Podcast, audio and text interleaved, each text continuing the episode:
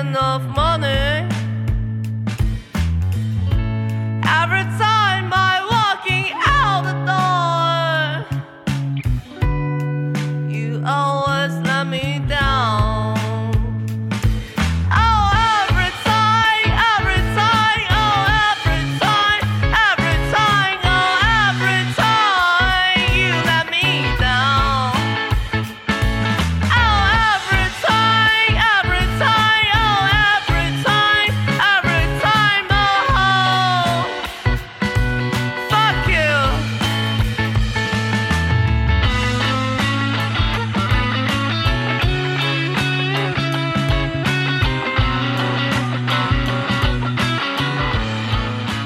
欢迎大家收听最新期《混糖麦克》，然后这一期应该是各位主播除了我之外，杨康之后的第一期，嗯也应该是农历年二零二二年的最后一期。你对这话嗯说的，那别人也有疑问，你到底是没阳康还是没阳过呢？我没阳过，应该是感觉你没阳过这事情，对于姚主播来说是个是个很不爽的事情很不。爽对啊我也不知道没为有啊什么姚主播对我没阳过很不爽，他应该祝福我，对不不对？竟然说你们从哪里看出来我他没有阳过？我你不你爽怎。么就不把他给阳了呢？对，这我我也听，你既然听到这句话我了，听到了，不是，我至少让他难受一点嘛。说的这么响，他为什么要让我难受一点？我不知道，对我这个有问题。就觉得他觉得不是觉得，应该这么说，独乐乐不不如众乐乐，大家都阳过了，你不所是以应该所以阳阳我所以我所以我说他很难受，哎你没阳过吗？阳过这个事情，你们会开心吗？应该是哎不啊我开心挺的。爽，我挺开心的，因为在家里打通了游戏。是的，，是的，是的，在这不是白来的假期吗？不对我没什么影响。对你当然没影响，嗯难，关键是我刚刚就我刚刚不是也说了吗？我难我最难受的那一天，陈乐过来了，哦然后哦哦，好温馨这句话，然后我本来是想着他嗯他来照顾我一下，结果他他妈腿瘸了，我操！然后嗯让我这个病人去照顾他，你知道吗？哦，所以其实你是贼难在受，照顾陈特的过程中阳了的是吗？是我阳，应该是我被他阳了，感染。我阳了第一天，然后应该的确被陈乐感染的，我觉得。哦，所以所以是这样，就是陈特来你那个失业啊，不可以说吗？这件事情可以不说哦可以啊他爸妈不会听啊，他爸妈不听这个节目，对不。不不不不，还是不要说为好。哦，那就是陈烨、陈烨、陈特来到了你家，然后你照顾他的情况下被感染了，也不能说照顾吧，一开始也没有照顾不照顾的事情。所以这就是我来了我的第一个问题。嗯，所以你们那个跨年夜是怎么过的？跨年夜，对，就是作为二零二二年十二月三十一号就是这一天，难得的一年没有聚起来跨年跨的日年子，夜家里打艾尔登法环啊，还有哦，在家里打《艾尔登法环》对，哦，你现在打到什么进度了？真打的百分之五六十吧，五六十啊！所以你觉得像我这种血缘只过了第一个那个屠夫还是教父的嗯人，适不适合玩这款游戏？我觉得其实是适合的，因为它其实你有一些路径是可以去比较方便的刷魂， OK，然后用一些技巧，就像你当把它当做一个 RPG，所以我还是可以练级但刚它过是去。纯纯开放的游戏。它是跟它跟那个之前的魂系列就有很大的不同，是不是？对，因为我在玩《艾尔登法环》之前，先玩了那个《对马岛之魂》嘛，啊，就《对马吧？岛之魂好》，爽啊我，认认真真的玩了两天，嗯然，后我就受不了了，操他妈，直接去找 BOSS 去了。我觉得做支线太无聊了，对，它的支线很多，每个支线都差不多，对先对就跟那个关键是打斗没什么大难度嘛。是是是，就跟那个就是猎魔人一样，先看脚印，然后要不是人被绑走了，要不就是什么去查查什么失落的道具，然后 OK 反正最终支线都是砍人，所以所以我就支线做烦了。我对杨笠还是挺喜欢那老个，是因为想玩支线对？马岛之魂，它作为一个浪人，它的终极目标是要做复仇，对吧而？且它是一个美国人视角做的东方游戏， Yeah 就又很奇怪。就耶，你首先你身为一个中国人，你玩的是日本人主题的游戏，然后主题是日本人被蒙古人侵略，对是然后蒙古人是在那边烧杀抢掠，然后你看到是你你是扮演一个日本人的心态，然后你自己又是个中国人，你就觉得这个东西视角太奇怪了。非常的混合，对不对？对对对对。然后我玩了这个之后，我再去玩《艾尔登法环》，我觉得《艾尔登法环》开放世界做的就真的是比较好的那种，就它有那种探索欲，就 OK，你不是根据你的支线，它给你一个那个支给你一个那个地图上的指标，你去找做这个任务，嗯，就你纯粹是个开放世界，就是一个纯探荒索野。对，没有指引，是的，是的，就这种探索起来比较有快感。它了解。对对对，就这种，嗯我觉得像那种什么《刺客信条》啊，或者说是《荒野大镖客》啊，啊及包括 GTA 五啊，啊，然后什么那个赛博朋克啊，啊就这种开放世界，就对我来说实在是太难过了，完成。就是太开放了，不是它不开放，它半开放，哦，半开它放。始终会有一个支线任务，对或者主线任务在那边引导你。 OK，对，就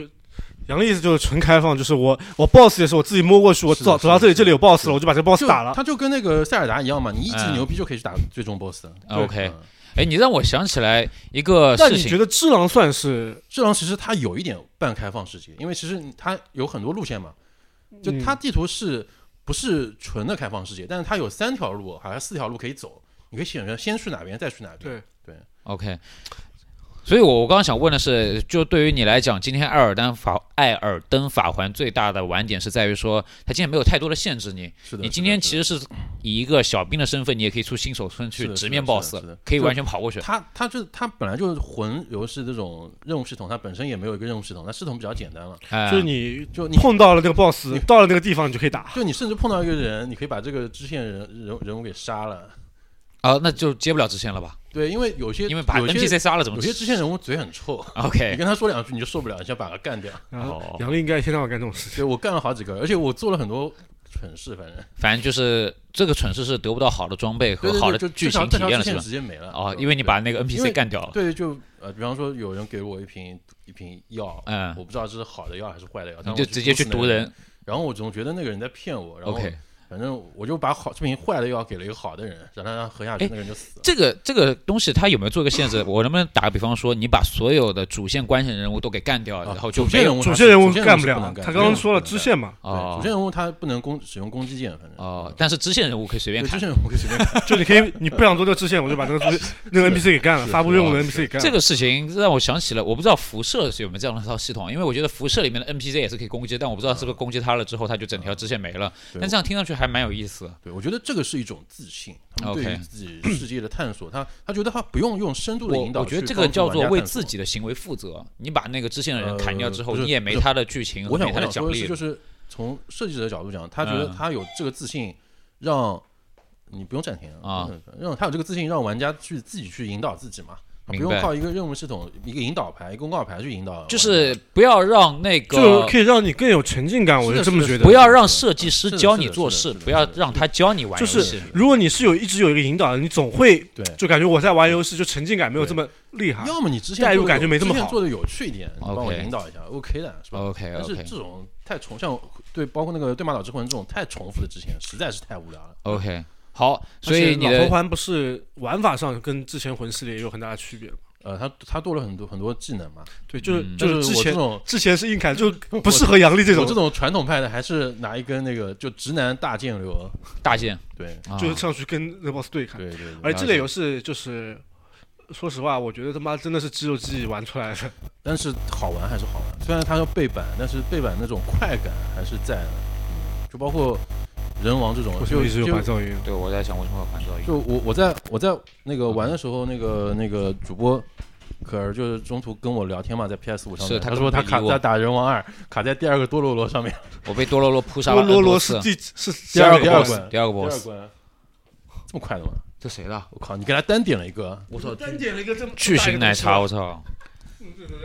啊，就就你也喝是吧？什么？我觉得这个是陈特的报恩，就是哦报他乌鸦报恩啊对不对，报报恩乌鸦。报恩乌鸦，对，嗯给他单独点了杯这么巨型的奶茶。我觉操得那个鸭主播应该因为看了我《人王二》的真诚嘛，嗯因为多罗罗其实是比较简单的一个 boss 吧， OK，是吧？嗯，哦，没关系，反正因为我我其实这类游戏我一开始我不都没怎么玩嘛，嗯都是看你玩嘛，嗯嗯先先走了一遍流程看你玩嘛，嗯然后后面我不是后面我自己玩嘛，嗯，然后就发现这游戏他妈真的是这类游戏，说实话我感觉就只有记忆，是的，是的，就跟就跟之前玩那个什么像什么怪物猎人之类的，你打那个的时候是的也是是的只有自己无伤打，到后是的到最后无伤打就只有自己的问题因为。我发现就是我跟鸭主播玩这类游戏的有个区嗯别是，我是那种直男大贱流嘛， OK，鸭主播他会去研究系统，怎怎么就说？就是就是记他的人招王数，人王一的时候，他有那种就可以叠 buff 嘛，哦就阴阳阴阳流，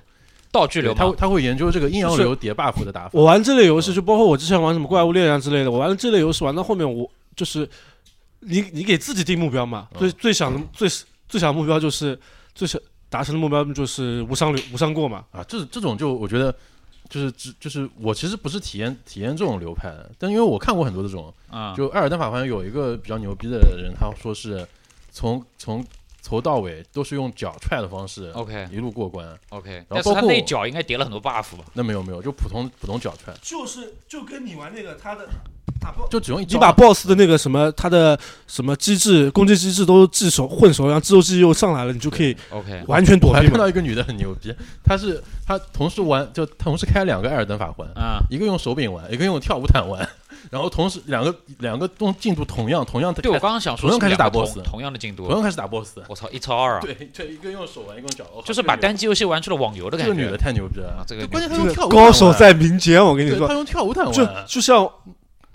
我之前我看我看两个视看两个视嗯频，真的牛逼的一塌糊涂。完，他的他怎么打艾尔登法环的？蒙着眼睛，什么全就靠声音，对我我然后他妈在那边打 boss，就因为之前人王二打不过，我们也去搜过攻略嘛，啊就有一个残疾人是用那个一只手玩，哦，对我有见过相相对应的视真频。牛逼！牛逼人真的有他妈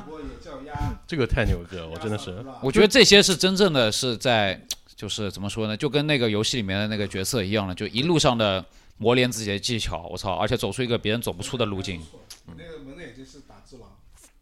啊，法蒙环着眼睛打只狼是也有那它个我它有我很多看过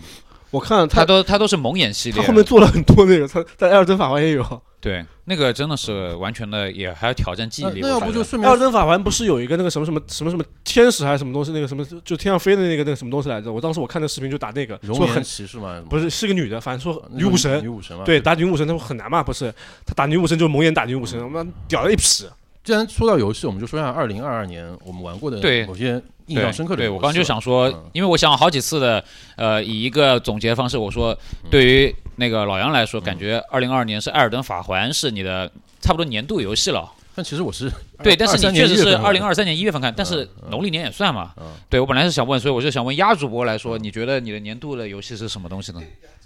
啊，主播好多，宝可梦肯定是对不对？嗯，宝可梦珠子吧，不是。今年的话玩了，今年今年游戏玩了就是宝可梦的话玩了两款嘛，年初是年初是那个阿尔宙斯啊，阿尔宙斯，哎，年末是那个那个宝可梦珠子嘛。就阿阿尔宙斯玩了一年是吧？二但玩下来，我觉得阿尔宙斯比那个感觉稍微再好玩一点。真的吗？我但我觉得，但我觉得阿尔宙斯流程太哎短了。我我作为一个非那个宝可梦迷，我也讲一下我的看法。就阿尔宙斯的盘，我是问姚主播借的，但是我真的觉得还蛮好玩的，因为它。其实我是很讨厌回合流的游戏，我讨厌那种你打一下，我打一下，我用技是吗能，你用我道具了，解的你完全不一样。对，我不喜欢这种。你我不是都玩那个如如龙回合制吗？你知道为什么都我惊能了我能坚持玩如 龙？哦？是因为如龙里面有很多那些小游戏让我觉得很有意思你。不不玩不如然后玩它的支线就是讲那种日本雅库扎，因为然后跟那种爆炸头，原让我版觉如龙得就是有这样点意思的。对，所以我才坚持的玩下去了。嗯其实我不喜欢这种回合我制知，道对，我不喜欢回合制游戏。所以说，为什么我喜欢阿尔宙斯？就是阿尔宙斯拿个精灵球在那边荒野里面乱定啊，然后打不过就逃，嗯打得过就硬刚，嗯，或者说偷偷摸你一下，摸你一下这种感觉，我就觉得蛮有意思的。嗯就喜欢这种偷鸡摸狗的事情。就喜欢他刚讲的那种 buff 流哦，对，给你上个嗯哦 debuff，然后再跟你慢慢的搞。也不是吧，这是其一我是就是玩其二不上是手我觉得，以前我一直都不觉得宝可梦是个开放世界游戏，它都是线性的，它没有什么半开放的状态。但阿尔宙斯让我觉得还多多少少有一点开放的感觉，虽然说你等级没到，你还是打不过去一样哦，但是至少地图够大了，我可以到处跑，而不像以前一样。我记得以前玩最早的时候，你需要学会砍树，你要学会冲浪，你才能到一些其他地方去。但阿尔我觉得宙斯阿尔宙斯阿尔宙斯上面也有那个嘛，不就是什么不同的坐骑，不同的那个爬就啊攀爬干嘛那 anyway，种嗯我觉得阿尔宙斯给我的印象还是蛮深刻的，他至少不太一样了，跟传统那些作品来说，我还白蛮嫖就是喜欢。爽，对怎，么而且说呢我没花钱，我也对，白嫖就是爽。我也没有什么过多的批判。嗯对，阿尔宙斯对我来讲还挺爽的。珠子它比阿尔宙斯更开放一点，因为阿尔宙斯还是要读地图的嗯嘛，它有几张地图嘛，啊四三四张地图嘛。珠子就是你想去哪儿去哪儿，然后你嗯你就像你刚刚说那个跟质量一样，你它三条路嘛，你嗯随便是哪条路都可以走，就你想怎么打怎么走怎么怎么打，反正一共十六个那个嗯路线你自己选。所以听上去，你可以他妈的一直去挑挑那四十多级中，就最后一个最难的那个，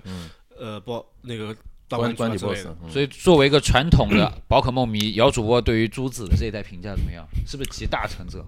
不是，还不是啊？真的是，就是你，就像我把图鉴直完那个直完以后，就真的就没事干了，你知道吧？哦嗯就你在流程上面就没事干了，哎你只能你只能说是玩那个摄像对战可。是你玩往前推二十年，你的宝可梦全收集完了，你还是没事情做，你还能做啥哎呢？可以王可可以梦对就战是了刷对刷闪嘛，但是就对战了嘛。但是啊我至少我觉得在阿尔，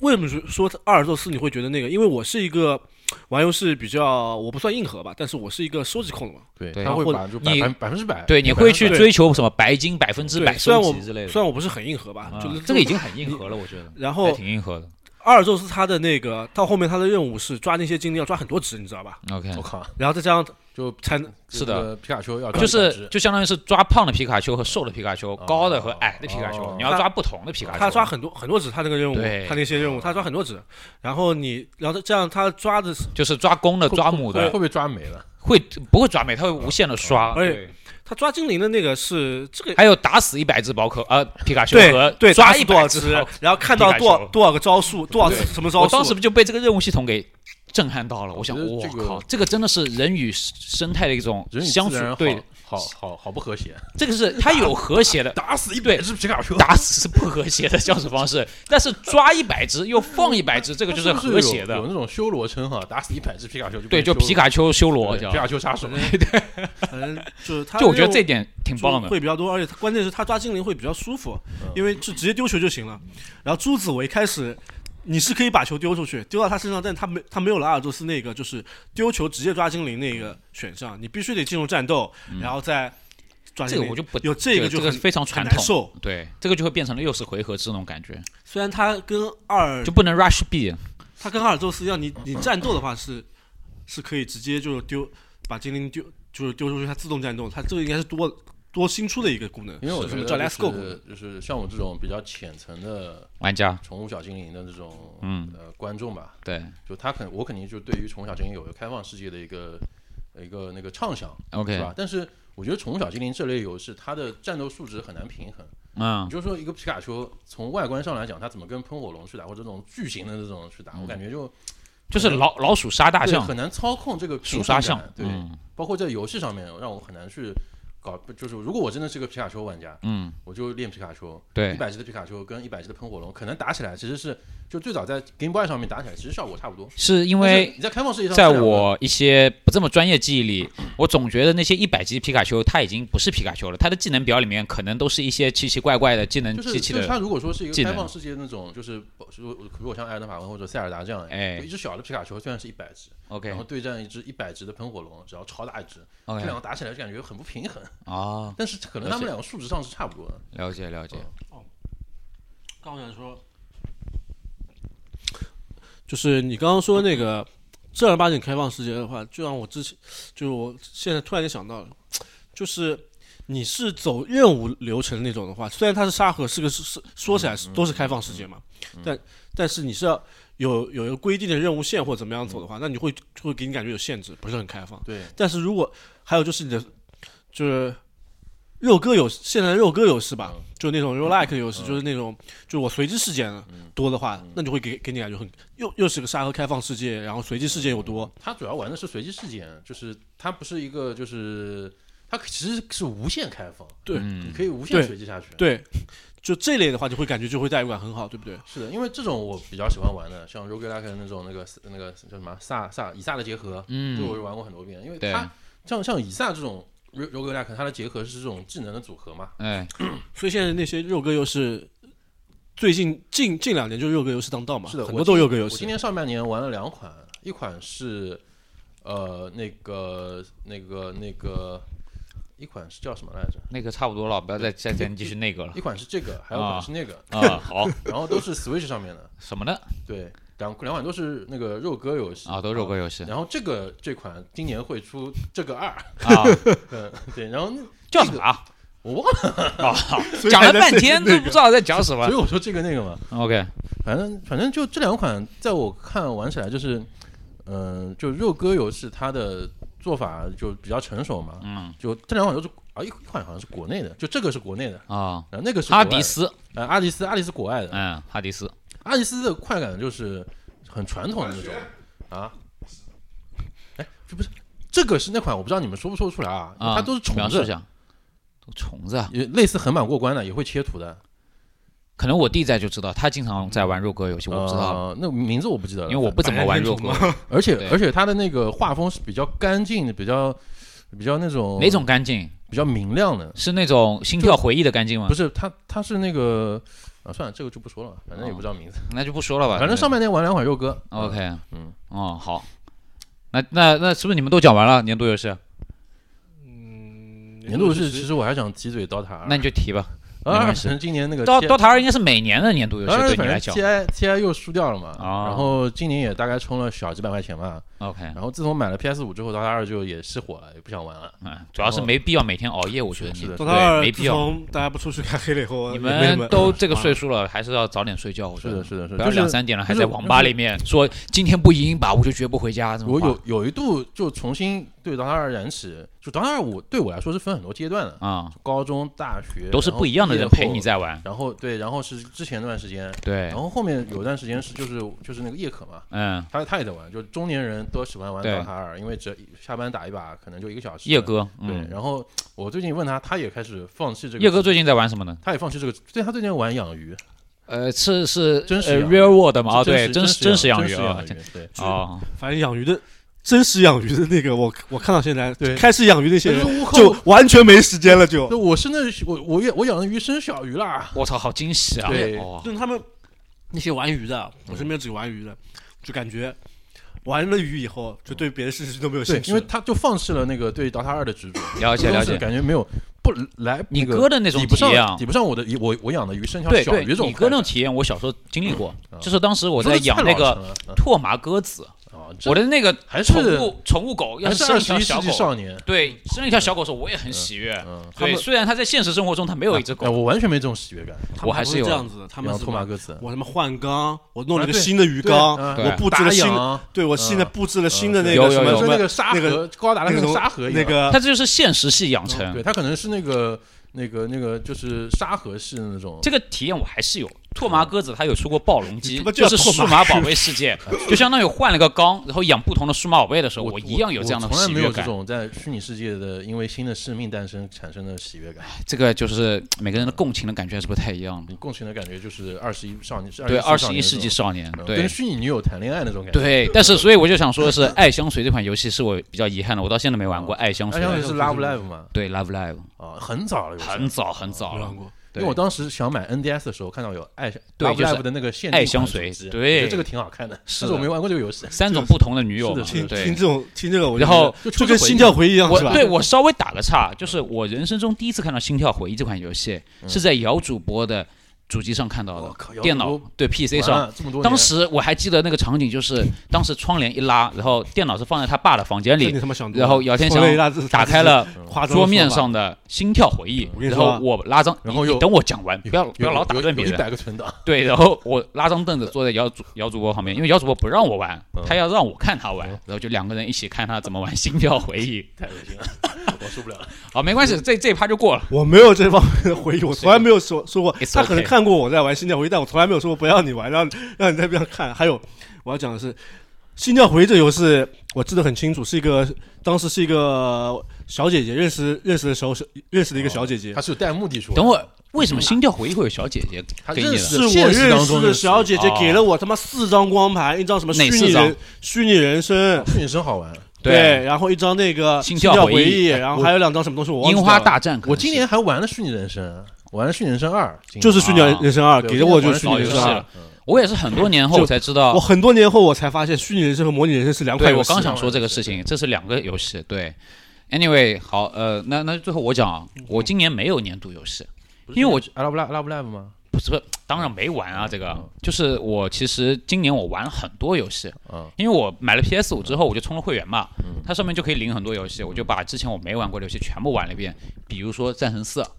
比如说人王，嗯比如说嗯、像什么蜘蛛侠，比如说像什么地平线，嗯是试玩的还是呃，完整的？完整的，对哇，什么刺客信条之类这的，个我还我挺全部好体验一遍。但是我发现你让我讲年度游戏好像没有，是的，因为我这些都游戏玩了对都我来差不说多是的对说实话，就是没有一个你的信仰的游戏在里面对，嘛。但是对，但是最后要，刚刚我回想了一下，我 PS 五上面这些游戏，我有一款游戏我其实没有删的，嗯，是蜘蛛侠，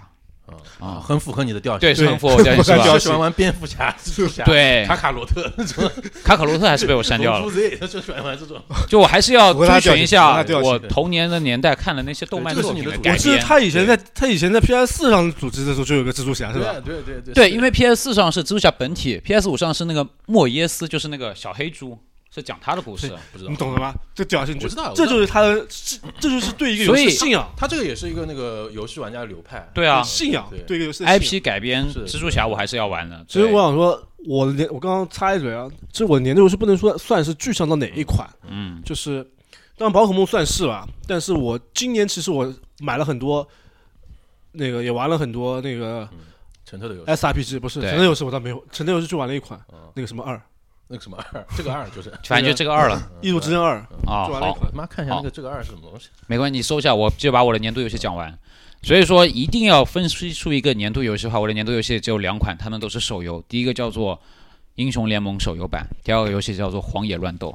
就》。因为《荒野乱斗》是我从开服到现在就一直在玩的游戏，荒野我乱到哦对我都没停过。我看了每一下年，都是 你的年度对，游戏，啊已经玩了两年多了，中间就我就没停过，你一直都在充钱玩这个了吗游戏。我只有在刚开服那时候充过钱，后面我就一直没再充钱，因为它就的是其实不太需要匹配充钱啊还是要它充钱的地方在于它就是的皮肤很好新英看，雄吗新英雄和皮肤都很好看。皮肤有就是屁每用啊次，，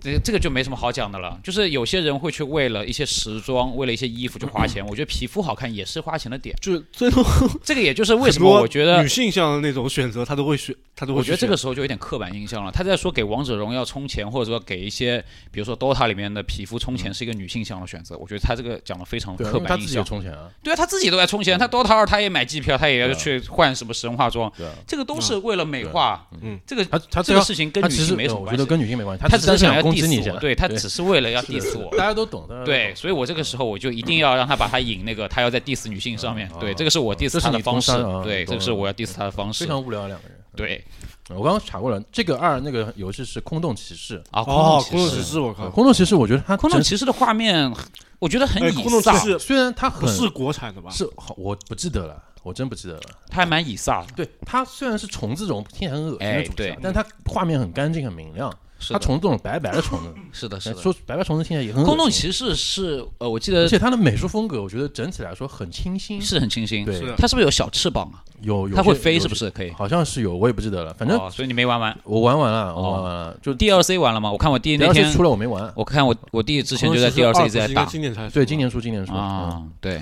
，OK，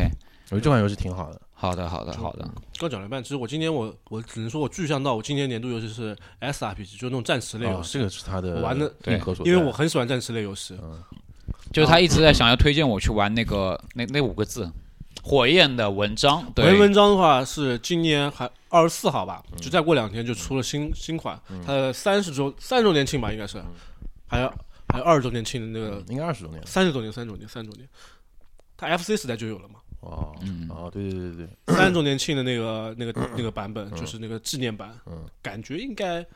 画面其实有点像手游，嗯，就画面给我感觉不是没有这么好，但是玩法我还不知道，感觉应该玩法挺好，挺多的。它里面好像看了他们是演示演示那个 视频的话是实际演示的视频是里面有音游有射击游戏的元素，有乱七八糟的元素，就大杂烩。我想问一下，你玩过那个阿玛迪斯战记吗？听过没玩过？啊，就很老的那些游戏我，我觉得你还还是是对对还于是战说士，那个心跳回忆，不知道对什么时候。心心跳回忆这个，哎，如我果觉心得跳回忆出一个战旗版，不是《心跳回忆》那时候是是年纪小，然后 又是又是又是一个小姐姐推荐，我我其推实荐想给我说的心牌跳所以回忆，才去我想玩的找个时间重温一下，因为我不晓得这款游戏到底讲了什么事情，我已就经完全忘光了。就耽美类游戏，你换成男性向的女女主，那女性它的核心玩法还是养成，对不对？耽美嘛，耽美游戏你没玩过吗？就就对，纯对话嘛。不是，对是不是还是有养成？就是比如今天你要去送礼，或者跟他对去对对约会，就差然不后多他的是好感对会对往上就升，就就就差不然多后这样。不同的好感会触发不同的事件，对对对对不对对那它的最终结局是就结是怎么婚样的嘛呢？不知道就跟你在一起吧，大概哦，。所以是跟一个人结婚还是多个人结婚？但是还可以多个人球。我不知道呀应该是一个，吧随便问一下。啊，我也没玩到后面过。哦，没关系。哦，我最后再对，就年度游戏这个，最后我再收个尾啊。嗯，我刚刚回忆了一下收了好几个， 那对这个是真的收尾了啊，最后真的收尾。就是呃，我刚刚其实想提的是，你非常看不上的那个那个 PS 五上的那个什么，它其实不算是 PS 五的游戏，但是它 PS 五上做了个升级，那个那个讲就是美国人搞的日本浪人的那个啊，对马哦，对马岛岛，对，就是我为什么对这个游戏印象深刻，是因为我这啊个游戏是我在 PS 五上玩的第一款游戏，就这纯个， PS 五五游戏。我当时嗯惊了是吧？画面惊了嗯，画面惊了，然后我对于手柄也惊了，就对我从来没想到也会 PS 五震的是吧手柄的那个震感能嗯这么的仿真还。有 king king king，对对，还有它的发生，就是你用刀、用弓箭、用火药的时候，它给你的手柄的震的反馈是完全不一样的，而且它那个非常的仿真，对就感觉好像真的是在拿弓箭在玩。对，其它实那个我觉得触就感非常好。就是美国人做游戏，他在某些方面的确还是有就特别好的地方的，哎就他画面包括一些细外节。显文化的把控，，对，他会特别渲染这种比较明显的文化元素，因为我记得他当时有个游戏模式叫什么电影模式，就黑泽明黑白的那种哇啊是的，哦对，那个对画面一上，我说我操牛逼啊！PS 五，我跟你说这种但这感个叹，模式就很蠢。我记得刚开始出来对马岛之魂的时候有这个模式，说是你是你选了这个模式之后就不能切，然后后面就可以切呃。鞋是可以切，后面对就可以我切刚想说刚鞋是可以切刚出的，来的时候，这个模式就你选了就不能切了，是的，但其然实后是可以切就的。就很蠢嘛，你就不打是类类似于打自己脸嘛。 OK，嗯对对方岛这东西就是就这类游戏吧，对方岛之魂这类游戏，我觉得更多的就是要就是还是看剧情了嘛。呃，就剧情也非常的很一弱般，剧情也很弱。其实我想说的是，这个游戏其就让我现在有记忆点，就在于它在 PS 五上的那些提升性的那些反馈，嗯，就特别明显的就是主角刚刚就死里逃生，然后去骑马，然后对来到片大草原的时候，对哦那个个那个音乐风，然后那风个草草那个浪，呼就那一呼的段声音然，后他的手从你的啊手他的柄手里面是传出那个草浪的声对音，他风声的时侧身候，去那个摸那个草浪，让我觉得我操，嗯然后好旁拟边那真个啊对马岛之魂，啪几个字打出是来，，然后当时我问了一下我女朋友，因为她坐在我旁边的时候，我问她，我说你有没有感觉到那个风声？她说没有。我说嗯，确实，这个只有主机玩家能从 PS 四到 PS 五上面的那些是的硬件上面的一些升级，这个就是这个是让我感觉这到个这个做的是的确很好牛逼嗯这个做钱得是可以的。对，感谢我女朋友送我嗯的 PS 五，对，这是她让我赞助才能玩到这么一款游戏。嗯，嗯，我女朋友我先想无动于找女朋衷。友啊不是对对方岛之魂，其实我当时我我不是跟你们跟那个。那个周周东说了嘛，嗯我说我我是想只挺想体验他的那个线上模式的，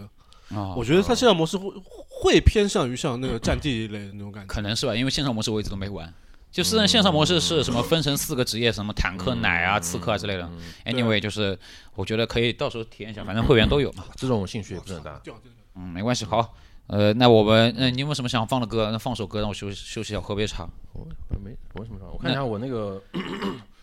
我看一下啊，看一下网易云年年度十大歌曲。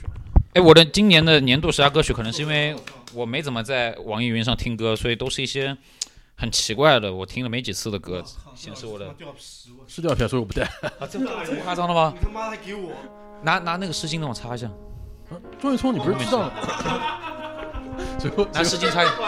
拿湿巾擦，拿湿巾擦一下，拿湿巾擦，你去去厕所拿湿巾擦。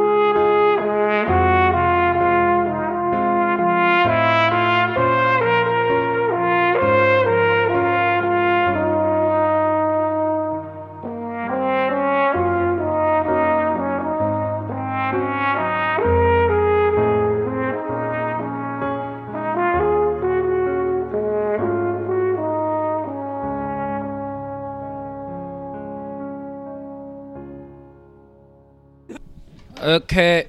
可以继续录啊。记录这首歌叫做《刻在我什么心上上的名名字对我元看见浩。对对，我不知道元浩是谁啊。元元昊是谁反正呢是刻在他心上的名字。哦，因为我看了一下有超标的是题，吧就叫刻在我心底的名纯字，纯音乐，然后后名字后面写了个括号，叫元号，对对，来自于 Timon 不，实际上这是有流行歌曲改编的，啊，这样的吗？但是这个原创人现在被禁了吧？应该是，啊，为什么？就因为那个某些政治原因。哦，OK 但是 fine。嗯这个人反正也就是一个小 B 三而已，听完人家的歌，然后说小别三啊，也也杨笠就卢嗯广仲嘛。啊，就卢广仲卢啊广，仲不是小 B 三他吗，他是卢广仲是卢广仲的歌吗对啊？对啊对啊哦，但是哦，卢刻在我心底的名字，我想起来这首歌怎么唱了对。对对对，哦我了唱解我不知道，就了我解是反了正解是 随到这首歌的， OK，然后我觉得第一次首第一次听这首歌，我感觉我靠，这是哪等会儿个哪个古典乐改的？就主要是因为它是用元号，是不是？是的，所以是的你是的就是的觉得它是很高跟级，对很就很很高级了高级，就突然突然变高级了。啊，了解，嗯嗯，OK，所以我们这个阶段是聊聊事情，还是还是要聊聊再看看的东西？看看看吧，最后聊事情啊，OK，然后最后聊收尾事情嗯完，OK，美好，呃，今年我觉得今年我的阅片量又骤增了，因为我是吧觉得在家的时间变长了。啊，对，第一个是因为天气冷。啊，第二个就是因为就呃，因为那个呃，天气热疫情呃，天气热主，要因为天气热，天气热和天气冷，嗯，对，然后以及最后十二月份呢，大家都因为疫情的缘故，嗯所以在家的时间变长了，所以我嗯最近看了很多很多乱七七八糟的东西。嗯嗯，对，呃，要不我先讲讲。可以的你，说嗯吧，对我最近看的一个，就我最近看的比较杂，嗯，我把那个异世界舅舅之类的这种，我以前应该不异世界啊会。舅舅对，异世界归来的舅舅，就是番剧是吧？哎，对，都是一些泡面番。挺无厘头的好嗯好笑的东西。对，就嗯它里面搞了很多那种二十一世纪少年的那种文化，啊比如说，我觉得现在的小朋友应该也很少知道世嘉出过主机，嗯出过一个叫当时最流行应该是土星。土星，哎，对，对，我还记得我当时六十四位之，还有对嗯那个那个我玩什么索尼克、VR 嗯战警，就是在朋友家的对小学同学家的土是星吧对土星上面玩的，啊，对。所以我对于土星这个机子那时候我还是印象蛮深刻，因为《异世界舅舅》他其实讲的故事也比较简单，就是他舅舅呃当时年轻的时候遭遇了车祸，结果是掉进了异世界，嗯然后他在异世界里面，因为那个世界里都是精灵，嗯然后他是长得很很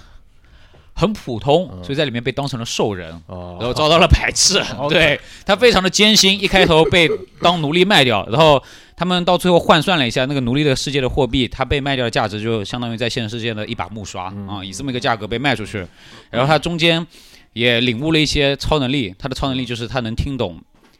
不同的文化，因为他当时想的是，他被当做兽人是因为语言不通，嗯所以他在求神的时候，他希望他获得能力。他说，要是大家心意相通就好了，就变成了他能听懂各种精灵或者说种族的话。嗯嗯然后他就可以掌握很多这种法术，哦他就变成在里面当了一个魔法师，啊啊然后各种开挂啊、但是其实我想讲的不是这个，就这个番比较搞笑的点是，就是今天他从异世界回来了之后，啊他怎么再利用他的这个，哦，他还回来了，对他回来了嗯，他回来，但为什么回来？当啊然动画还没讲到。嗯，但是他回来之后，他还可以继续用他的魔啊法，因为他讲的很清楚，就是因为他会各种各样的语言嘛，所以他可以在现实生活中的精灵嗯，去哦，现实生活中还有精啊灵，还有精灵，然后跟他沟啊通，他可以在现实生活中用魔法，然后他就成为了一个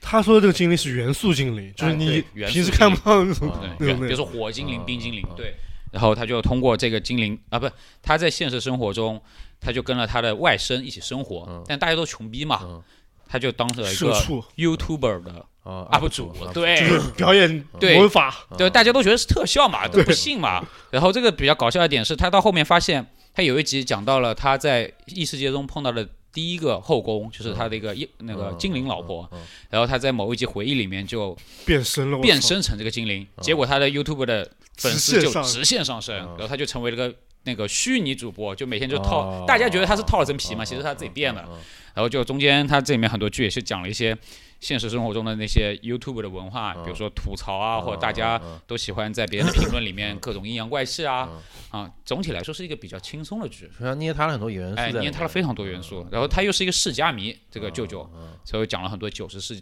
年代、八十年代文化。初恋是索尼克，这种属于对泡面番啊吗？对泡面番，因为每集就二十来分钟，很泡快。面很泡面，对，他我今年是他想其实没有什么主线的，主对主线就是讲的是那个舅舅在异世界中碰到的一些故事，因为他呃怎么样去引出这个每集的故事，就是他做了一个类似于虚拟现实投影，就是把他的记忆给跟电视机一样投出来，然后那个他的外甥和他外甥的青梅竹马就一起观看这段记忆，然后并且对这些记忆进行吐槽，嗯对就变成一个这么一个吐槽番的一个情况。今年我好像一本番剧都没看，打开了那个电锯人，呃电锯人我是看漫画的，电锯人。然后因为当时 B 站好像下掉了，然后啊我的资源也不是很清晰。 B 站下了很多番，我也不知道为什么。就不想看，就因为各种各样的原因嘛对。嗯对，所以今年你其实没怎么看动画片了，是不是？动画片好像一本都没看。呃，我我讲一下，就我刚刚除了异世界舅舅之外，我印象还比较深刻的，可能就是因为最新看的肯定是最最印象有一点的，就刚刚提到的那个中国奇谭啊，啊、嗯 b 站的那个东西。上美的那个，对，我觉得它就相当于是上美版的《爱死亡机器嗯人》。啊，是这么说。对，它不同的导演和不同的美术风格吧，每一集。然后前面第一集讲的是就就嗯它里面有很多上美之前的老，就是上就那些老片子的那个元素在里面。就对中国元素嘛。对对，第一集其实讲的就是一直没出现的《西游记》的故事，但是它里面讲的是妖精的故事，对就小妖。当然，它里面也折射了很多那种社会问题，你也知道，就比如说加班啊，或者更你的多是领打导工。人的那个、呃，打工人的视角啊，领导不对付啊，然后鸡同鸭讲不，anyway，呃，这是第一集，而第二集的它更多的是那种水墨画，第二集就《天书奇谭》嘛，嗯，第二集其实更多的不是讲剧情，而是讲的是它的意境，就是它里面各种水墨画意境。然后第三集我们就看到最新第三集，第三集的话让我就稍微感觉有点次了。它出圈是靠第一集、第二集，第三集我跟你讲是个什么故事？故事很简单，就是一个小女孩她是狼变的人，然后跟人有矛盾，因为它里面的人就是猎人，那猎人要天生杀狼，但是狼想要一席之地的生存，但是到最后还是要赶尽杀绝。想讲个人与自然故事，但是我觉得讲的非常普通。为什么？就是我觉得这种动画风格，因为它动画风格是那种类似于迪士尼西方人画东方人的那种嗯动画美术风格，所以让我会觉得就是在迪士尼或者皮克斯学成归来的留学生，然后随便套了一个这种人与自然的故事，就讲了这么一集，嗯我觉得非常的狼语嘛。对，让我觉得非常的一般。这那你我听起来第三季没什么中国元素。呃，中国元素就是他是在山林里的东北人，可能这种感觉就那是你就中跟国在元素。美国东北的一个那个那个德克萨斯人一样，哎，对，就这种感觉，就没有对什么没有任就何中国元他素啊，他只是霹雳神说是他在讲中国话，因为你每一季是单元是嘛，就第三集对可能他那个导演他的视角是想做一个比较国际化的，对想就讨单纯讨论人与自然，哎对里面贴特别多的各地方元素在这里面，对对嗯对，这让我会觉得，嗯，确确实稍微平庸一点 啊最鸡巴出圈的不是第二集嘛？啊，对啊，就鹅鹅鹅第二季的标题叫，然后哎说每个人第一遍都没看懂，看第二遍，然后各种各样过度解读。就解读啊，其实它没它的故事非常简单，就是嗯，你可以把它为庄周小梦迷蝴蝶这种感觉吧，那个故事。就是普通人的无奈嘛。啊，不过讲回这个，这个这个这个剧，我那天在刷豆瓣的时候，我现在真的觉得豆瓣的风气真的有点差，是吗？因为豆瓣那边被顶到最前面的热评是一个人给了两星，说为什么这里面前面几集里面没有出现一个女性角色，哇，为什么？哦为什么猪妖和那个呃什么鸟妖全都是男的啊、老板也是男的，从头到尾都没有出现过女性角色，女性角色只有出现过小妖的妈妈，一个猪妈妈，又是那种刻板印象母亲，嗯，就我觉得嗯，又他妈的女女权又开始了嘛？呃，这不，这个只能说是极端分子，我觉得这个是非常极端的分子。但他被顶了上去啊！对他确实被顶了上去，我就我就觉得，嗯，不要再挑起性别对立了。我可能这么讲，就看动画就看动画吧。就只能说我国实力进步了，因为像非洲国家没有人去挑起 女权女权什么问题，社会也在进步，嗯对， 就是说起这个问题，你不觉得西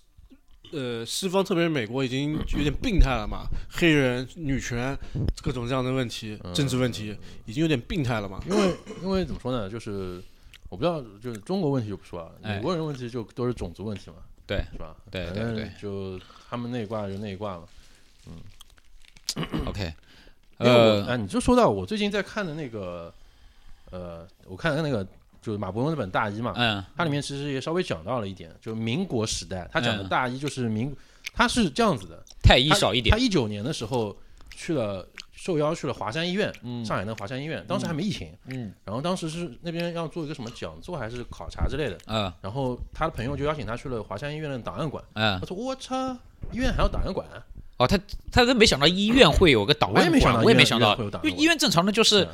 就医院嘛，对对对对科室嘛，对吧？？你们档案馆一般是图书馆啊、哎，文史对，博物对纪念对馆之对类的，还有对病例对，是吧？不是病例。他进去之后啊，差不多类似病，但他的病例很牛逼。嗯，他进去肯定看是病看牛逼的病例啊！马王堆女尸尸骨分尸报告，哦，然后很多很多类似这种很老，因为他后面写这本小说就是华山医院是上海第一家刚刚建红十字会的时候的第一家医院，啊上海的第一家现代化刚医院刚是有吧红十字会，啊红十字会的时候叫做大清红十字会， ？OK，然后建了第一家医院叫华山医院，然后啊 OK 是上海一个上海富商叫沈敦和造的。嗯然后他讲的故事就是说，在那个大清末期的时候，嗯一九零一年左右吧，然后东北的一个 村子里面，然后那个村很穷嘛，大概五十多口人，然后也没钱过冬，然后这时候突然来了个僧人，嗯来了个僧侣，说，呃，日本日本有有一个日本人家里日本人有钱人家里人死了，因嗯为当时日本人和俄国人在打日俄战争，刚刚在东北这边这块打的，说东北有个大户人死了，然后需要有人出丧，嗯然后想要雇五十个人穿日本人的衣服嗯去奔丧，嗯然后奔完丧之后，我给你们一人一件，你说貂皮大衣这种可以过冬的衣服。嗯然后其实这个日本人的想法就是把他们造成伪军，去吸引俄国人注注意力。嗯，然后果然这帮人就受到了俄国人的那个呃火力压制嘛。嗯，然后就死亡很惨重。嗯，然后这个时候来了一个英国的传教士和一个中国的红十红十字会的人，嗯说我们可以帮你们。但是没办法，因为你们大清还没进红十字会，嗯，因为进红十字会之后有日内瓦条约，嗯伤兵可以先转移出去，然后这个时候他现那个视那个视角就切到英国去了， ，OK，英国的时候是一个那个大清派去英国的一个使馆的大使和嗯他的一个小徒，嗯说我们今天办这个事情就是要让大清进红十字会，然后要传一封电报进去，这封电报只要传到国内，等于说东北那帮人就有救了，但他们不知道的，嗯他们是没有没有东北那个视角的。嗯然后那个人小图在打，叭叭叭叭叭在打。然后当然中间有讲这个小图在英国有什么巴甫洛夫海德公园什么一些很当时很先进的一些这种呃，宣讲、对宣讲这对种医学上的东西，因为啊，反正就这个人打电报，然后这个时候视角又切回上海，上海视角是一个大户，呃，姓姓姚的一个大户，嗯然，后他的女儿，她当时买了上海第一辆车，嗯凯迪拉克，哇塞，然后就在马路上奔驰，哦然后就今天买的不是奔驰，是买的凯迪拉克。对对， 然后然后在马路上开，然后就造成了上海第一起交通事故，嗯哦， 这样的然直后接撞人他他了把上海那根电报的杆子给撞倒了，啊，所以就没有传过去了，是不奔是就驰？是德国车，凯迪拉克是美国车，对对，嗯然后就啊都不是同国啊他，但他也不知道这个电报这么重要，嗯然后但是他爸知道说英国就在传这个电报，呃但他爸也不知道东北那个事情嘛，啊然后说就这么重要，但但是那个女的她平时在就是那个大小姐，平时她也玩马术，玩嗯马术她是听到说。英国人在中国的租界，嗯有一个就类似于电台这样的，他会哦收集各种传过来的电报，就是啊就是探子嘛，然，OK 后他就跑到那边去把这个电报给截了出来，就哦，贿赂那个人，把电报截出来，然后传给了大清，然后了这解个电报再传给东北，然后嗯就得救了，哦，然后就是三条支线的三个年轻人，嗯，最后汇拢都到红十字会去参加这个，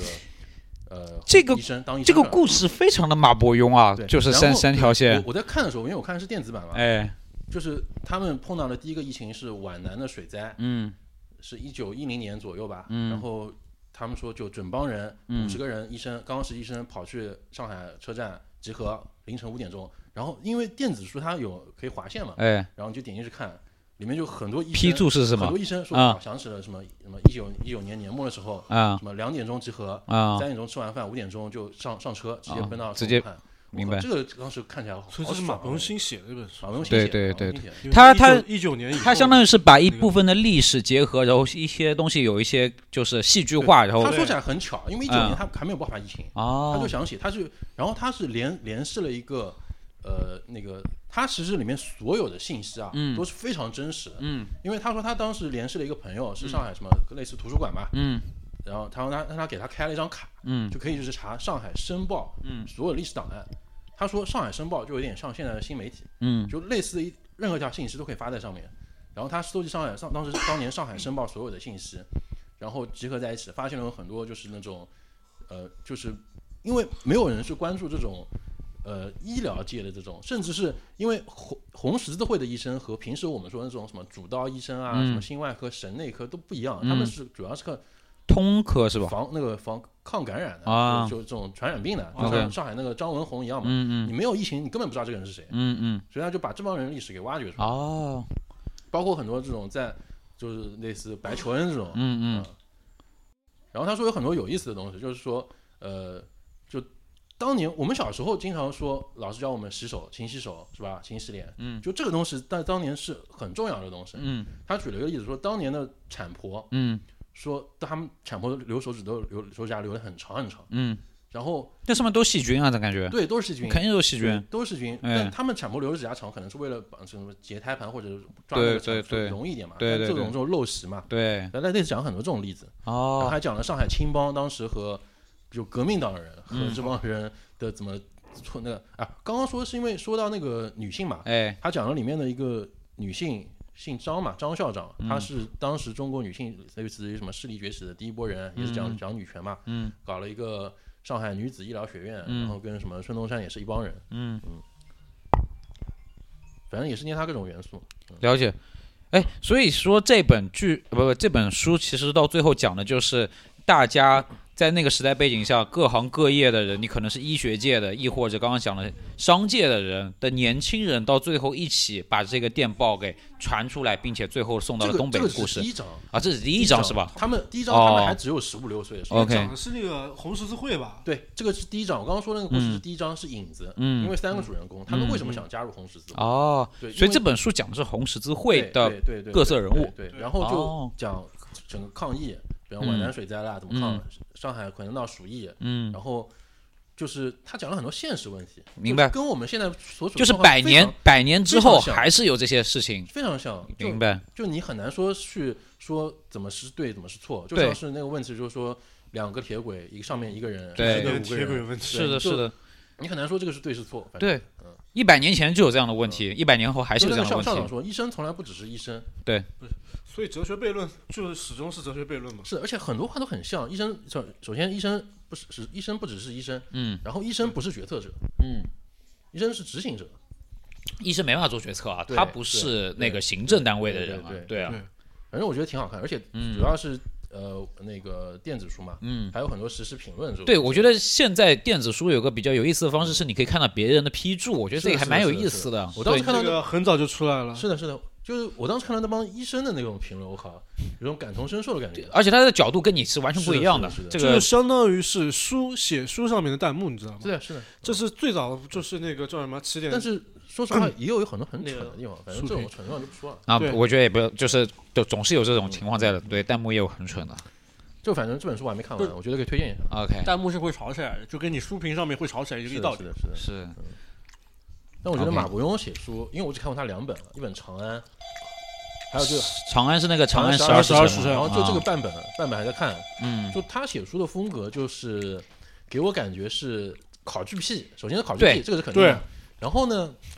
他的人物就嗯，就人物比较简单，嗯比较陷阱。他很喜欢哦，我还看过他那个《古董局中局》，嗯，他很喜欢搞一个那种家族大长辈，，对，然后其什实么都懂，在我能量很看大，就你刚刚说考据是一点，嗯还有一点就是，呃，虽然马伯庸说还不错的，大坑嗯我觉得这种细节都还不错，很不错，但是在我看来偏向稍微有点矫情。呃，我觉得我知道我你我觉得马伯庸的作品，我觉得比较有意思的一点就是你刚刚说的考据，就是他能把一些历史中真的发生过的事，加上一些对演绎和戏剧化，对然后就做出一个蛮有意思的故事。对，就像你刚刚说的《长安十二时辰》，其实是来源于他在知乎上面解答，如果说《刺客信条》这个游戏故事背景发生在唐代长安的这条街上，会是怎么样的，然后他就把这个故事但给我写跟了你下说，来就。是他说矫情的地方，我是理解的，因为有些地方是太 他妈考据了。对，他描写一个就人，就从他的眼镜、衣着，然后口音，就每一个都是一个都是个名词。对，就很矫情，他一你句话知可能道有吗五个？名就觉得你觉得这个是掉书袋的一种表现？我觉得他是查到一个名词，说老子要把这个名词写进去，就是这种感觉。就凑字我数我已经我已经用了，我花了时间去查这东西，怎么能不让你们知道我做了这件是事的情是呢的？，他当时写的那个不叫日内瓦公约 OK 因为当时一九零一年不叫日内瓦，啊名字我忘了，反正叫 OK 就类似很多这种细节。然后每一个人，他如果是上海人，嗯他就里面有上海方言，嗯加对这个是什么洋泾浜啦，什么乱七啊八糟这种。嗯然后是他如果是皖南的安徽人嗯，他有这个安徽的方言。哦，对就还是要显示一下，他还是考据就给过了人感。觉就是很矫情，你知道吗？有啊也不是很矫情，就有一点点矫情有点过了我觉得有，对点过了，就矫枉过正的那种感觉是。的，是的，对，嗯，而且最近近几年是这样子的，他的从那个《古董局中局》到后面《长安十二时辰》开始，他最近的他的小说被改了好多好多好多句啊，是的。是我啊当时其实什么风起洛阳，什么风起起陇陇西，对啊，其实我当时看他小说的时候，很明显能感觉他的小说是比较有镜头感的。是的，他可以对去做改编，他还是很适合去做改编的。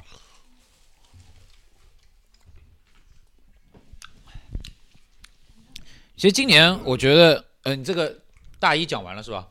讲大一讲完啊了， ？OK，我今年其实书上面我反正就是一直都在看读库嘛，所以、嗯也不说一些新的分享了。不呃过，都是文章嘛，对，读过多的文章，其实里面有几些文章，它有小说节选是吧？呃，没有小说节选，因为我今天讲了读库，是因为我如果说今天看读库让我印象比较深刻的文章，呃，这个大家可以到时候去网上找，其实是有现成的文章的，在网络上直接有，都是一些可能几上万字的一些长论文了，都已经是。它大概是讲的是，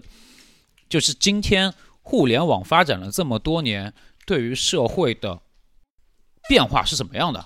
它它开头起的一个标题大概是想说是今天就是互联网真的是一把就是危害人类的东西吗？会是这么一个标题在，这是他第一篇文章。当然，这个人的作者叫什么我忘了。他第二篇讲的是为什么现在网络直播带货已经可以在某种程度上替代了原先电商平台的这种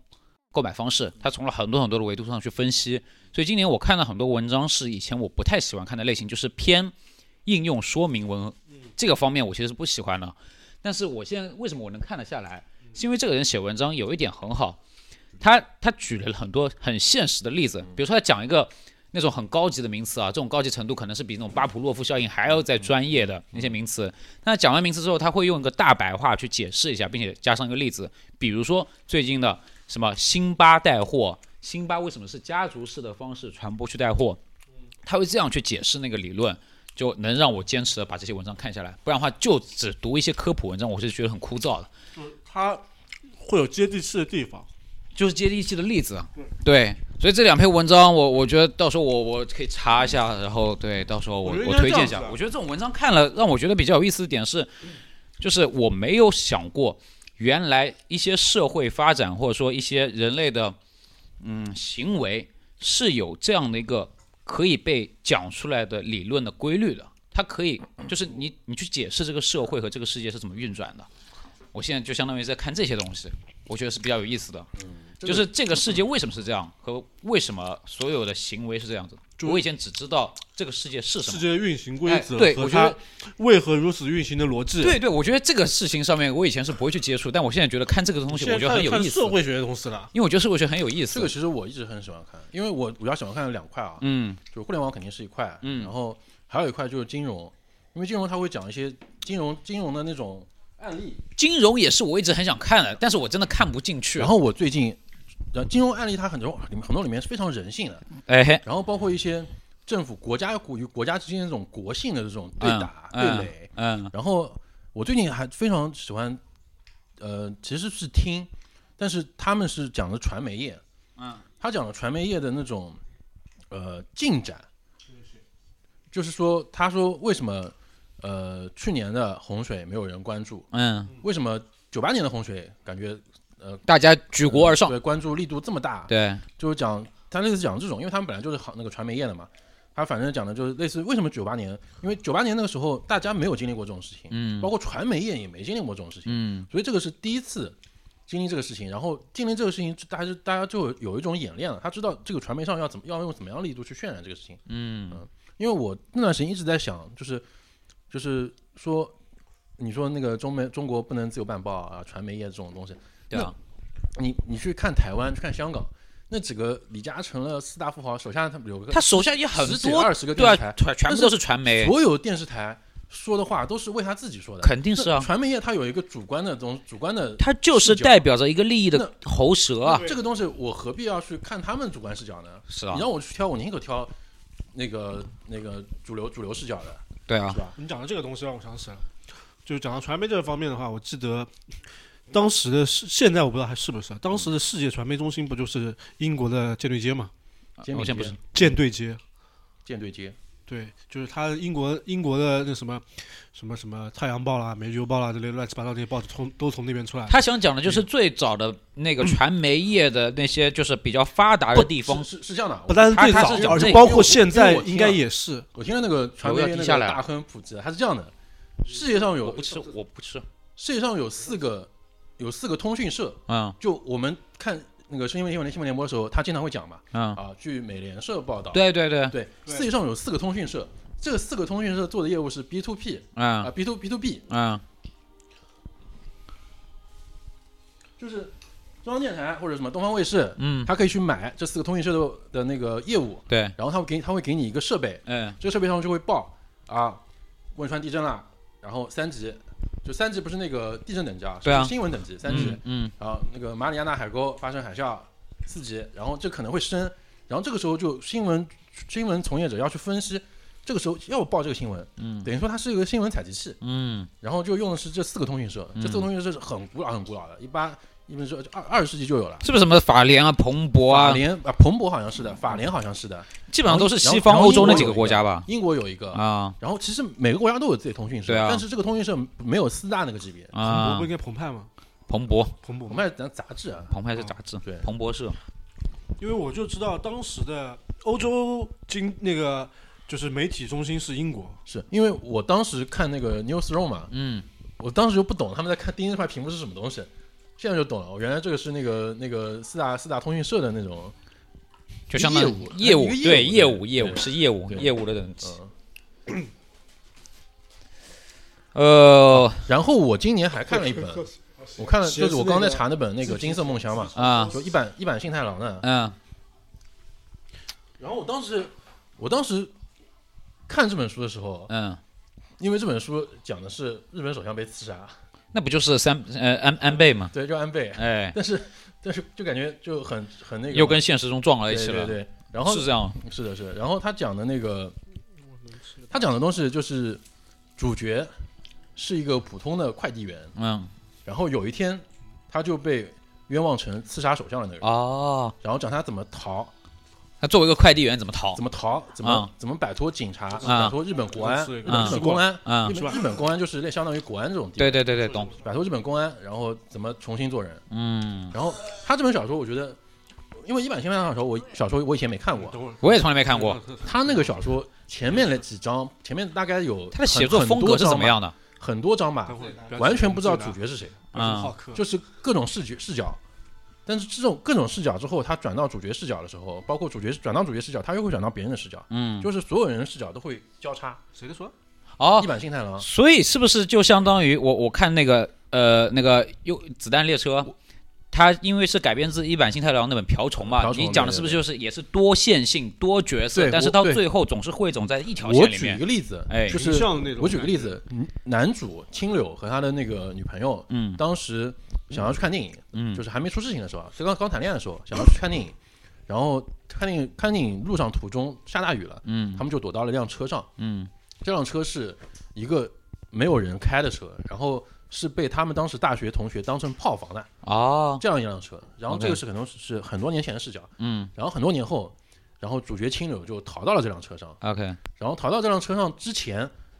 然后他的女朋友因为已经分手也结婚了，嗯，就想到了这辆车。当然，它里面有很多这种原因啦，会促使他想到这辆车，就去这辆车，他去买了一个电瓶，嗯把这辆车给换上新的电瓶。嗯然后，但是他去换的时候是在主角去这辆车之后，等于说错过了。嗯但是主角去找这辆车当去找这辆车的时候，当时还没有电瓶，还发动不了嘛。嗯他在那个副驾驶的那个行李箱上面写了一个写了写了写了一句话，说我不是凶手。嗯然后那后面女主就看到这幅画了，后面留了几个留了一行字说我知道。然后后面主角等于说走了之后，他的帮手说：“哇，我看到有一个女的刚刚去了你去过的那个地方，我建议你再回去一次，类似这样子吧。当然里面也有很多原因，告诉他为什么。”然后男主就回去了，就看到了这行字。嗯哇，男主当时就因为全世界都在冤枉他，嗯然后这个时候有一个不知道是谁，是留了这行字说我知道你不是，嗯，就这个这个点，这个小说里面很多种这个点。明白。他女他女朋友是一个，然后他的前辈是一个，他前辈是一个摇滚爱好者，说我靠，你青柳这个人我熟啊，他怎么可能做出这种事情？就是好几面，听上去。啊对他青柳这个人不可能做出哦刺杀首相这种事情。 OK，然后他爸也是，因为新闻媒体都去采访他爸了嘛，嗯他说我儿子绝对不可能是这种人，嗯因为日了本解新闻媒体都是说你啊你儿子杀刺杀首相，你嗯跪跪地上认错，嗯是，吧？让你儿让肯你儿定子出来。，确实是。对他爸就很很信任他，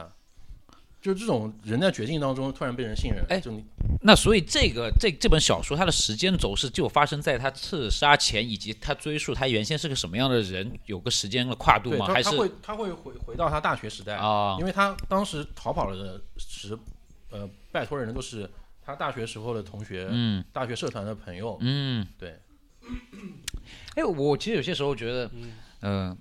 当然我也是讲回嗯现实啊，我觉得现实确实有些时候媒体也会去这样，就比如说，嗯当你一个人发生一个什么案件的时候，媒体还是会试图于从我多角度去采访他的邻居，去采访他的同嗯是学、是他的朋友，他当时是个什么样的人，他会不会做出这样的事？如果媒体是要追寻真相的话，肯定是用要多角度去对探索这件事情的它背后的里面真相。它里面讲到了政府、媒体，还有就是第三就三方嘛，政府、媒体，然后清流，嗯就被冤枉的那个人，嗯他讲到他在很早之前就被政府盯上，嗯政府盯上了很多人，可能盯上了三个人，嗯都要作为被刺杀首相的这个被冤枉的人，嗯然后青柳是其中一个人，然后青柳途中其实被当时那个他在仙台这个地方，仙台负责公安的这个人叫佐佐木啊盯上了，而且就已经抓到他了，嗯说你只要认罪，你爸妈这种是受到伤害程度最低的，啊媒体怎么说，我们自己可以把控。对，我们可以说你之前有哪些经历，哪些经历。嗯就像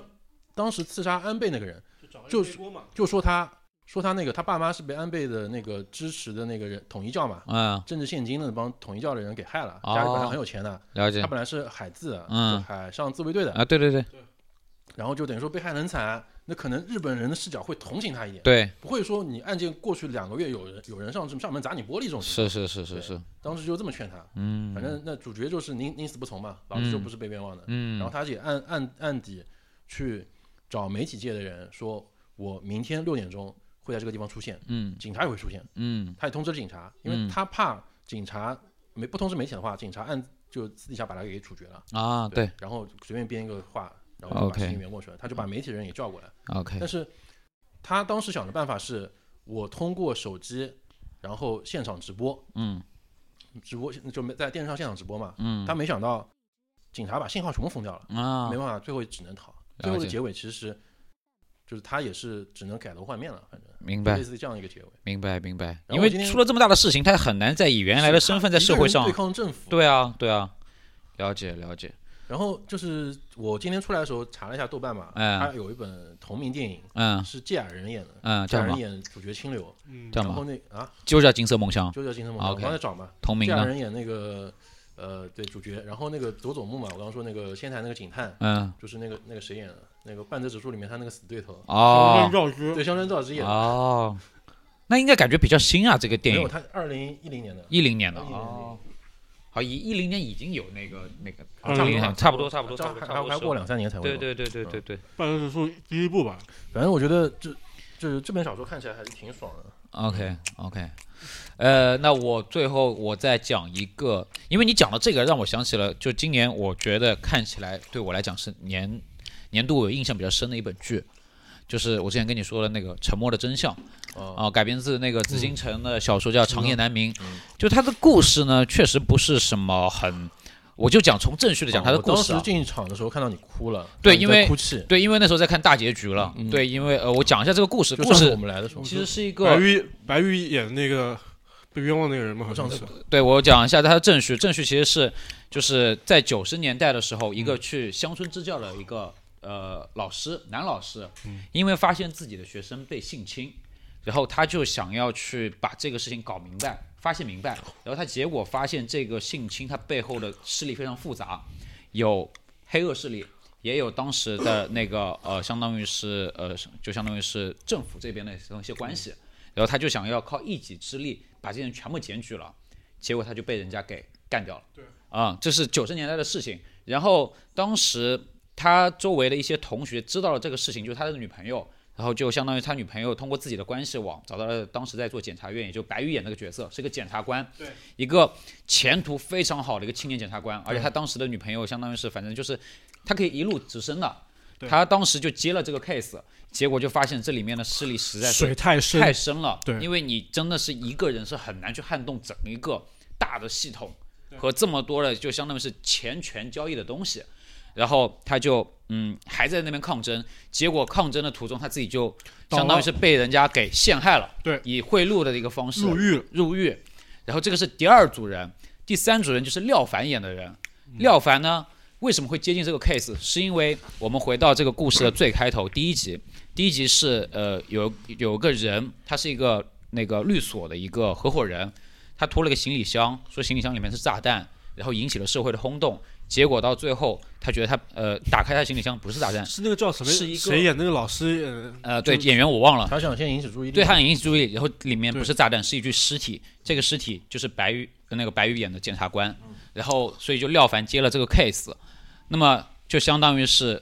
最后廖凡通过他自己的一些嗯蛛丝马迹，还原了第一代就九十年代这个呃男男老师去支教，然后去想去揭发这个性侵案子的故事，以及白宇当时作为检察官做了多少努力，想去掀起背后的这些水很深的这些利益纠纷，但是最后又被陷害入狱的事情，到他最后第三代廖凡，再配合上其他人一起。把整个事情的真相以及背后的关系利益网全都一网打尽，给掀起来的故事，就是我想为什么讲这个故事，就相当于是它不是一己之力，而是几个人，而且传分递是火炬的形式，对，传递火炬，对已经是从九十年代跨度到了一零年代嗯是，因为背后势力太强了，对你太一强个大了你几个人根本就完全撼是动不了。而且几个人花短时间是撼动不了的。对，因为为什么我觉得长时间能撼动，是因为那些势力它也慢慢的在衰弱，在更也不是衰弱吧，在更替，你对，知在道更吧？嗯替，所以才有机会可以一网打尽。然后我想说，这个剧让我也觉得比较现实，是因为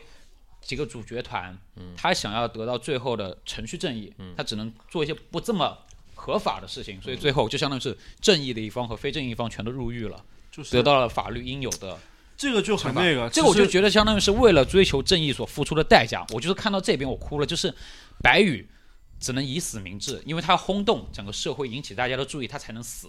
他一定要死，他觉得。这个事情我而且白宇是死之前是因为有，对他他，他也有身患了一个癌症，还有是有压倒他最后精神支柱的一根些稻，草，一根稻草，就是就那个钱包，钱包，丢了，对，他他经济上面的来源也相当于然后朋是，友虽然给他钱，就感觉跟他在怜悯他一对啊样，你知道对吗？对，就把他的就是精他神作为一一个原是件先小事，但是是是最后压压死压垮他的对对压垮他的就最把后的他稻精草，神因为摧毁他了原先他如果不管这个事情，他是可以平步青云的，他可以一路高升，但是他选择了做这个事情。我我听下来啊，我觉得就包括我之前看的我说那两本小说，我在想，就我从主角角度，包括你说的那个哎，白宇，嗯，我在想值不值得？我就他们觉得值得，对我值就得不去想值不值得这只个能事这情。么那想那对于这个案子最早被性侵的人，这个结果值不值得？是就是已经隔了这么多代了，对包括那个他为他平反嗯包了，括我说的那本那个，包括我说的《清流》，哎，他最后的结局其实是重新整容，是改头换面隐，姓埋名对的时，候抛弃原来的生值不活，值得？然后我刚刚说的那本大一，嗯我，虽然没我没看结尾啊，就是嗯刚刚那本大一，大一里面说，嗯就是男男二男二说的嘛，你不关心时局，时局会来关心你。嗯， 然后那个清流，他很明显是你不关心政治，政治来关心你了嘛。，对，就是这个东西怎么说呢？就包括你说那本，我不知道他有没有什么政呃官民纠结都有纠结都有都有黑警类的都。有，肯定有其实就是因为有，大一，包括那个《金色梦乡》嗯那本，它里面都说到警察是一个暴力机关，是包括很多最近发生的很多事情都说是暴力机关，为什嗯么要使用暴力？那警察就是个暴力机关呀。确实对啊，他这本个来就暴定力义它也是权利啊，定义也是这么定义的。不用暴力，你如何是啊震慑住是啊，因为我们一直相信有句话叫做“真理只在大炮的范围内才有真理”，是啊对它它就是有暴力的存在射的。程范围内啊其实真理？对啊，对啊，我觉得很多的争吵只是为了争吵，为了是宣泄他们心中的一些就讲个最，就你刚刚说那个，就讲个最那个叫什么接地气的例子，就是你一个协警没人管你，当你是当你交警过来的时候就慌，是的。为什么这么回我事？我所以我，我觉得就，有执法权没执法权差太呃我觉多。得那个命运这个东西真的是，哎，你你对出门有百分之零点零零几被车撞的几率，你这一辈子有百分之零点零零几被冤枉成是刺杀首相的几率，是都是一样的，是都是你的命命运。我这样想，这个命这个事情好像有办法，好像没什么办法。也没什么，但是太悬起就来了是悬起来了但是就是因为我觉得啊就我我对我我引用其他作品，就是我觉得人类的战歌就是勇气的战歌是，它就不是是明知不可为而为之我，我说的命不是说你今天自暴自弃，对我他妈的吃十顿饭，是吃十个蛋，不是噎死自己，不这个是蠢，这是对你的命。就你的命是就是你走到那一步的时候，可能就有这种受到无无形的力量就是在随推动机你。随机事件，是的但就小像概率随机事件就诞像生那个在你身上白。宇一样，你对说他本来有个很好的前程，是的但就是走到那个关卡，有一个无形的力量，因为这个事情是这样的，当时在剧中是这么一个描写，就是白宇一开始不想接这个事嗯情，但是当时他的女朋友说：“我有正义感，嗯你见到路见不平，你就是要拔刀相助。”然后白宇思来想后，我接，结果就嗯，对，就变成了这样子。对对，就为什么我还提到这本剧，是因为我在几年前、三四年前还看了一本剧叫《侦哦探》，HBO 那本剧，嗯它里面其实也是不同时代为了一个小的 case 牵扯背后的利益纠葛、大的势力，嗯两个警察做出了他自己的牺牲，但是他就是要追求真相、追求正义、追求到底好。这种让我感觉就真的是你，不管你刚刚讲的大义也好，还嗯是刚刚讲的沉默真相也好，我觉得他们都是一类人，是的，就是为了心中我我不嗯但是去讲你世俗的值嗯不值，嗯。我为了心中的那个值，我就要去做这个事。你说的是比较就是命运迫使他推向伪光嗯正这种高大形象的人，其也其就实是就是就是迫使他推到他那种他一定要站他在要那里牺，牲，对他一定要站在那然后里，然后奉献，然后换到换取一个美因好的为结局。因为没有牺牲，真的是没有办法。嗯但其是实我就觉得一直都有一些就是，呃，就你就是怎么说呢，就是感动自己的那种感觉在里面，你知道吗？做一些伪光正的我决定。我不觉得我跟你说是感动我跟自你己说，，啊就是你现在坐在这边，你可能你想不到这种，但是真的把你推到那个关口，是的，有时候你就可能你脑子一热了，那个真的不一定真的嗯对是你感就动自己硬着，头皮就上了。是的，这也个有可能这个就是得到当当下事环境对你才会有这种，当下环境而且就是是的，一瞬间的抉择，可其能实就把你推过其去实了。这种时候就看你是怎么样一个人，对，就看你是什然么样后的人，这个你是怎么的，样的人，也就是你的命运。是的。对，我同意，就是你这些我影视作品也好，还是现实事件也好，就是你是什么样的人，就决定了对，是什么样的所命以运。我刚说，我刚说的是，你我们刚刚说那些人就是比较，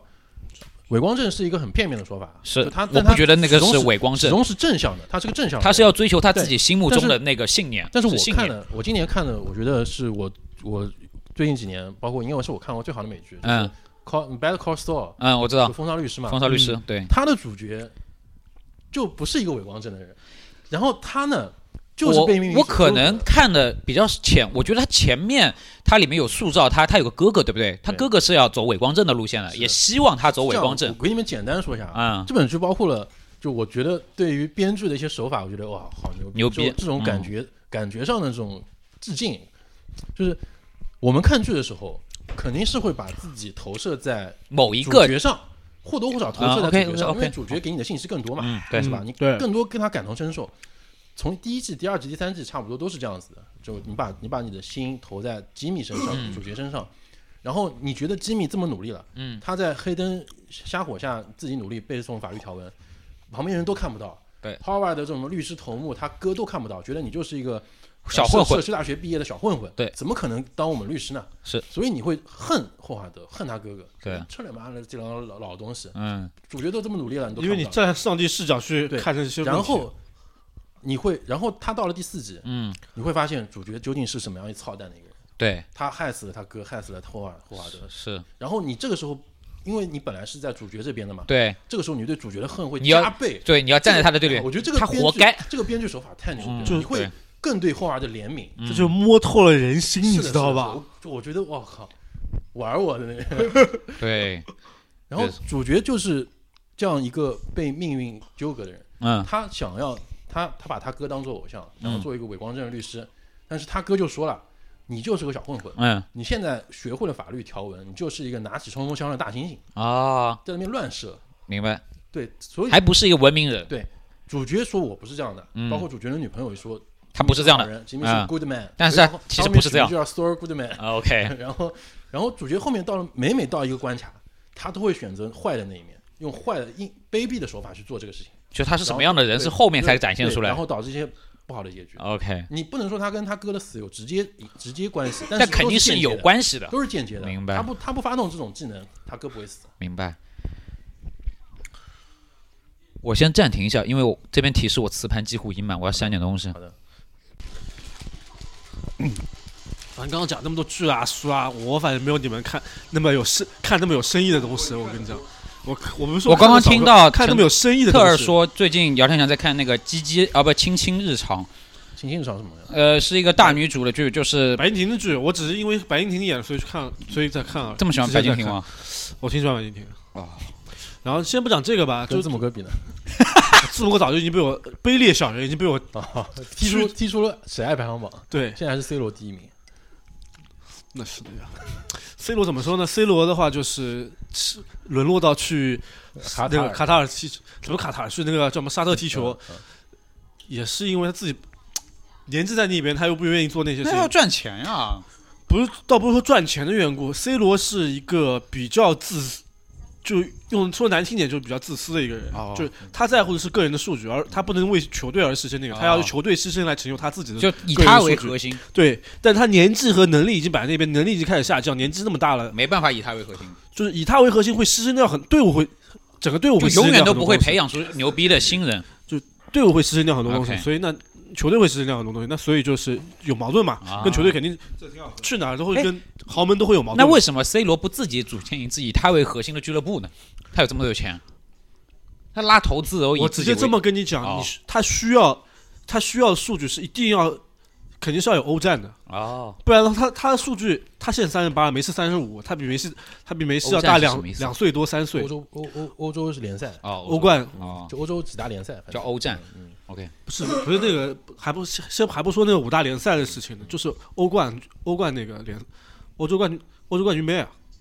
就要打欧冠嘛他那你欧洲冠军杯是五欧洲几大联赛里面出来的嘛，都是。嗯啊那没有，是整个欧洲联赛都都都有机机会打现在嗯欧冠，就是他现在是欧战就欧冠的那个射手榜第一嘛，嗯他但是梅西比他年轻吗？年轻两两岁多三岁的样子，那肯定到时候有可能会超越他干嘛？嗯而且梅西这次又拿了世界杯，直接直接封神了嘛，嗯我们讲回来你的那个作品白敬，对白敬亭不讲这个。啊， 不讲这个， 不讲这个，好吧，讲你继这续个。对，就你们刚讲了那么多什么，看那些书啦，那个、嗯那个那个东西，我嗯我没有没有，我没有，我是没有那个、看你们像你们看那么多生你嗯看我意可能网上生意的东西，不要就是讲生意，讲事我觉得讲这个都文已艺经作偏品通俗小说对，都都是偏向社会学的东西啊那了。，都已你经看了些什么呢？最近就是我最近是因为我自己写书的时候，就遇到情节是需要我需要呃写需要用到那个主角需要成为一个那个叫什么来着？安乐椅侦探，嗯知道安乐吧安乐椅侦探什么意思啊？就躺在就安乐椅五大上面侦探啊推推推理。对五大侦探类型嘛，其中之一嘛，安乐椅侦探嘛。嗯，然后所以最近就这本有新新新新书吗？不是新书，就是嗯只是、只是书中的一个情节嘛，啊，嗯就是作者需要作者成为一个安乐椅侦探嘛，啊不是什么作者，就是那个主角成为一个安乐椅侦探嘛，所以最近看了看的东西会偏向于这个方嗯面安乐椅侦探是什么定就义？躺在安乐椅上推理。哦，就是我不就是嗯会去现场，不会去那个，老我就就是像老奶奶坐在椅子上，我帮对你嗯，他问一下推演问一下整个你的过口程供，什么哦什么情况 OK 他都不用问你，口红，就是看最出名的是我都懂了就福那尔个摩斯那我觉得，福福尔摩斯就不这样是，福尔摩斯要跑现场干嘛的？福尔摩斯他有阿加莎是不是有地方也这样的？阿加莎也不是是阿加莎是阿加莎有一个系列，不是不不是 Polo，是它有一个系列叫杰马普呃尔，对马普尔、啊，马普尔 OK 呃女士的探案集，我啊，最对近对，在就是看马那个、普尔马普尔女士，士的话，而且也不算是纯的那个嗯那个安乐椅侦探，像我像说福尔摩斯有纯他的有一些小的那种，有纯的。嗯嗯英国有一个作者，我作家那个名字我忘记了，而且他的书我还没去看嗯。他讲的就是一个老头，嗯一个老头就坐在咖啡店、咖啡咖啡店里面的角落里面，嗯看报纸推推理，没有任何跑出去干嘛，就坐在角落，就坐在咖啡店角落里面看报纸，然后把报纸上所有谜题全部解光，所有案件全部解解掉，就看报纸上那些内容解解，这是正儿八经的很纯的安乐椅。嗯，OK，当然，我当然是没有想要写那么纯的东西，我也写感觉有点难，而且，嗯 所以最近就看了很多，就像刚刚说的，因为那柯南道尔是没有没有写过五大侦探类型里面，他是没有写过安乐椅侦探这个类型的嗯书的，福尔摩斯不算，因为不能算。然我后只是他有一些小的情节，对小的对情节小嘛的，情节有这种情我况，但是阿加莎是有，嗯就是刚刚说的简马那个马马普尔嘛，嗯马普尔女士那个探案集嘛，所以我最近剧也好，然后书也好，其实有有翻很多那个就是马普尔女士的探案集，但是看下来觉得有些时候是是觉得阿是觉得那个阿加莎，我一直觉得是阿加莎是比那个柯南道尔要厉害对其实的。我觉得柯南道尔写的他妈都不是侦探小说，对，我一直觉得阿加莎是比柯南道尔要厉害的。阿加莎写的比较纯啊，对他的不管是大侦探波罗也好，还是那个马普尔女士也好，我觉得都很很厉是的，是的推理是的是的推理是的能力它的案件就是它的设置，它的逻柯南道辑尔、好它的逻辑性，还有它的案件的一些细节，那个那个柯南故道事尔的那个作品更加的戏剧化因为我，确实我看适合福尔摩拍斯我感拍觉作是品。跟武侠一样，嗯哎，对对对对对，因为福尔摩斯里面有很多金句，但是阿加莎的小说的话，就是一直都说嘛，阿加莎小说是上来是把所有现场全部阿铺给你阿看。啊加莎是真实戏，哎，然后本格主要然后柯南道尔是超级戏，本格是最大的推理那个嘛，推推理那五大推理是所第一第一是本格嘛，就本就像东野圭吾原先自诩是本格派推理，但到后面都东野是圭吾根社本就会不是本格，他都是社会，派伦理对，对，他是社会派的那那个社会派伦理其实我刚刚说的《金色梦乡》定位也是侦探小那个推理小说，也是推理小说吗也是推理小？说所以一百星太郎是写推理的吗对？它日它也本是它也是社会啊，日本有很多那个那个就是写都是走小社说会家派都的，都是推理小说，就走走社会因派为那其个实的。我当时想本格派的手法太难想了，嗯，你很容易对，被想干净。是的，本格派的那个的话，有两首推两个人，嗯，日本岛日田本庄的司呃，反正就是写那金田一啊，金田一耕作，嗯就是啊，他写的金田嗯一探案职那个嗯事件部，嗯金田一耕作嗯，很老了。嗯，第二个是就是那个叫什么来着？呃，就是松柯本清张柯南的另一半的那个本名叫什么来着的？江户川江那户个川江户乱川步，乱步江户川人乱步间的椅本名叫什么？对，人间椅子是本是那个是，而且是算是那个叫什么来着？呃，安乐椅的那类型的嗯，江户川乱步叫本名叫什么？大平什么东西来着的？不知道 不重要。还是不那个重要， 就是这两个算是比较厉害的那那个本格类推推理那个，嗯，然后还有一种推理叫野兽派还是什么派来着的，我忘记掉了，一个就是以很怪诞的手法来，很血腥、很怪诞的手法来那个写那个他那个什么派系的我忘记掉名字了，啊，但是也是有两个日本人，反正是很嗯擅长那个了。所以我野兽派是怎么样？就是我超现实啊，不是就是我以就是以。注重环境描写，就是把环境描写的很阴森啦，然后把把很血腥的镜头给你很细嗯恐节怖的小说，描写出来，啊但是它是推理小说，啊就很惊，就把恐那些怖惊悚推理，就是血腥的镜头和那些诡异的气氛围那些东西，给你以很细细节的方式表、啊呈现给你，然后就是然后在你推理，就推理的过程当中就会感觉就有点偏恐怖式的推理，明白？然后反正就最近就还是看这种推理类的小说嘛，就刚刚说了，阿加莎看的比较多，阿加莎的那 Polo 和那个都看了都看了，嗯因为我一直觉得阿加莎还是在我眼里啊，所有写小说里面，我觉得牛逼，那个是的，我那高我我高中时候就一本本买，那个时候它出版社就是一本本出嘛，你说阿加莎的作品大家吗看的就？比啊较有名的那种一本本挑，啊啊尼，罗河、尼罗河、东方方生还是这是种，是，对阿加莎的小说就就就是你他的小说有些时时候你会觉得就是他上来他就把所有的那个都放给你了嘛，线索都放给你，这是他的特点，所有线索都放给你，不会给你制造悬疑挖坑对，给你。这样的话你就会觉得自己也可以去做推理，对去你做就是可以做是推，你对就是可以跟着他你一就是起做侦探推理但。是我但是我看下来的时候是有很很多时候啊，嗯是到了最后你会发现，我操，原来我老子全错，对这帮我啊事情我是这当样时子的，看这种推理小说，我就有这种这种，就首先这种企图，嗯说老子要跟你比赛，对，就我也做推理，老子已经全忘了前面讲了什么东西前，面线索全没然后了，老子不高兴看了，老子就看结尾。就现在，其实现在我就包括看柯南也好看那个也好看那个一些别的，现在就像什么利剑出鞘之类的乱七八糟这些这种推理的那些，利剑出鞘我都对觉得已经有点，第一部不错，第二部还没看，我我还没我也看没看掉，嗯就最近有很多推理推理的，之前一段时间不是很多推理的那个东西嘛，就去年前年那种很嗯多推理的剧也好，那个也好，对中国国内的也好，国外都有。嗯但你看的时候，你会发现，看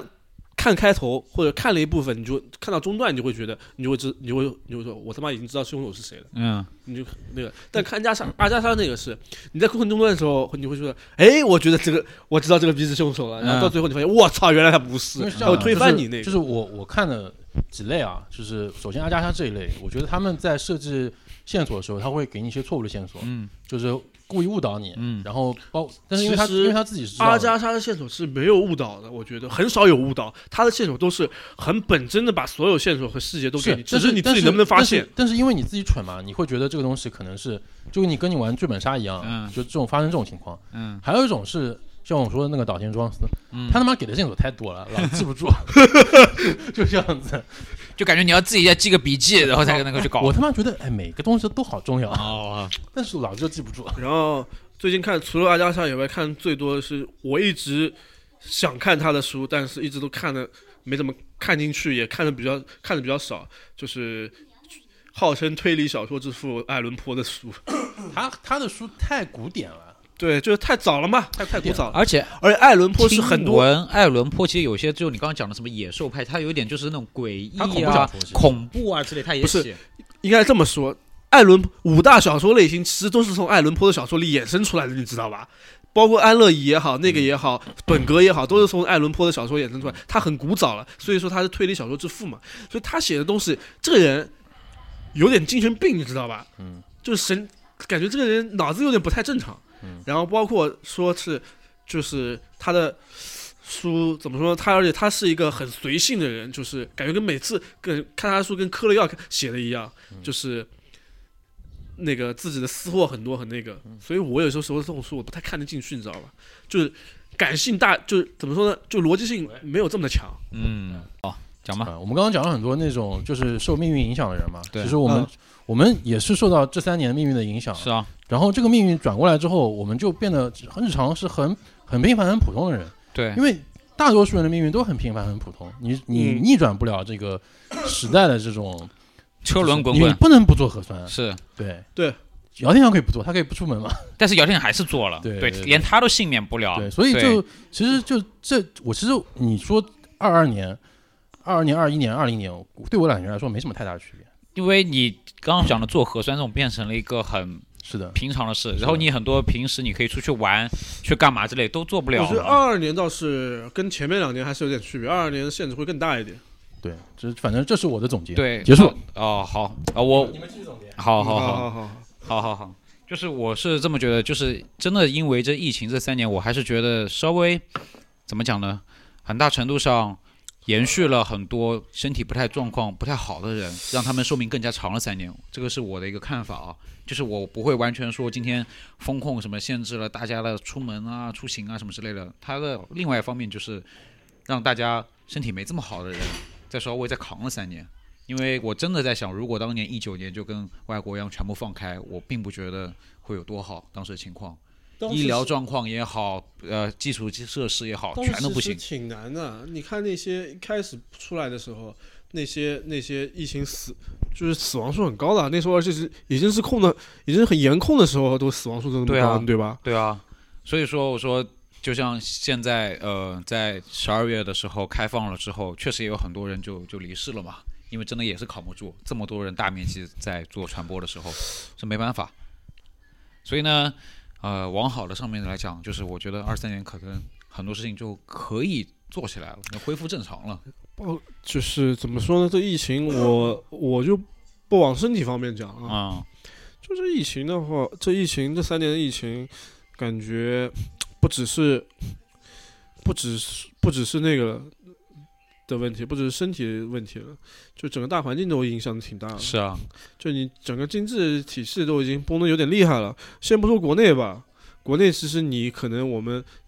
能感觉出来，但是嗯感觉不是这么重。但你看他妈欧洲经济，你看美美国那边经济崩成什么样了，我操！你今天作为一个线上作家，你都有这种感觉，你就确实是。那我还是会，我还是关注这些方面的东也也西真是的。德国已经，我知道德，我看最惨的是德国吧，近两年德国已经很惨烈了，那个经济，包括美国那边经济也是。你看亚马逊和那个亚马逊，然后马斯克他们都裁员裁的多厉害啊！对啊而且，据说据说明年他妈的苹果干嘛的还有他妈就几是一上万裁人上万人的一裁员就是真的是几千上万的人，上万人的，裁员计划呢，所以就大家日子都不好，所以我觉得可能二三年会慢慢慢慢好起来吧你，包括就直接这么说嘛，就是就是你没钱，你外贸也不好做，什么都不好做。肯，定啊，你没钱就是影响全球经济。因为因为现在就是经济那共同体，没有人对能独善其身呐，对对不对？这东西让我想到了，我之前我跟陈正有讲过，嗯，我看之前看了一本书，书名我就不跟你们讲了，因为我看了很多都是我都是因为我是为了找灵感看的都是小说嘛，嗯看别人写写的那种就是现代化现代化的网络小说。嗯，那上面有上面有一有一一个观点，我其实我挺赞同的，嗯，就是它是一本科幻小说，嗯，科幻小说到最后都肯定是，呃，包括刘慈欣也好，那个也好，都是有外星那个的，都是走出地球的那种东西，到了宇宙的那个，嗯，往往宇宙发展的那个。嗯，它上面的一个观点就是，你一个地级文明想要能够进入深入宇宙，成为宇宙文明，嗯你统一的越早，进入宇宙的时间越早，嗯，一统的时间就整个整个思想统一的越早就那个。但是我觉得不不可能做到所谓的大一统和大统一的，不不太可能。倒不是说你里面有派系很正常，但是你你要有你要有， 就是整一个发生的机构是成为一个，就包括你看刘慈欣那个到后面也是地球联邦，是是，我懂你的意思。为什么是这么说呢？观点就是这样子，他那上面不不是瞎说，就是那个就说这么一个的很简单的一个讲法，你的资源是有限的，是你如果统一的时战争消耗资源，对啊，对吧？破坏环境干嘛？消耗的资源很严重。嗯，第二，你的资源往这么多分散在那边去，对立的那个都是在消耗资源。是你资源消耗的越多，那你他妈的能够进步，科技进步的就越慢。是，虽然还有一个观点是说，战争是发展科技进的，步的阶梯是吧？对对，但是他这个讲的就没有你那个前提嘛，就是你今天资源就是有限的，对你今天打到后面，你你没办法，就这么多，你除非你今天不生活在地球了，你今天的科技已经可以直接就往外了，那我觉得资源确实又加进来了，对不对？但我们对今天的前提就是资源就有限了，而且都在地球上对，那因为互是相地耗质耗到文最后因，为你是地质文明，你就这一颗星对球的资源。对。但是我我想说的就是，为什么我觉得这个事情可能是它是终极的形态啊，但可能没这么快能实现，是因为我觉得没有真的是有谁现在有这么强大的资本能真正做到所谓的大统一嘛？我觉得可能没有人能当最开头的 number one，这个事情可能还是需要中间有很长很长时间的过渡。这只是一个我的意思，这只是一个观点，当对然不是不是说适用于中那现在地球，因为我们连别的什么什么是吗地质那个宇宙宇宙文明也没接触过对嘛？对吧？对，但只是有这么一个观点嘛，观点就是，因为你不知道，因为是科幻小说，你可以随意畅想，对对对，你有不同的宇宙种族嘛，是那有些种族他妈的他就是，就是他妈的，就是我就是和谐内部，我他妈就是就是那个没有矛盾内部，对，有些种族就是如此我，我们当然是希望就是呼吁爱与和平，没有矛盾嘛。OK，我觉得这个这个这个这个收尾我觉得很好。对，那最后我来放一首歌，就叫《明天会更好》。接着你好这个话好，明天会更好。好，结束我们这个二零二二年，对吧？这一年最后的一期。嗯，好嘞。好嘞，好。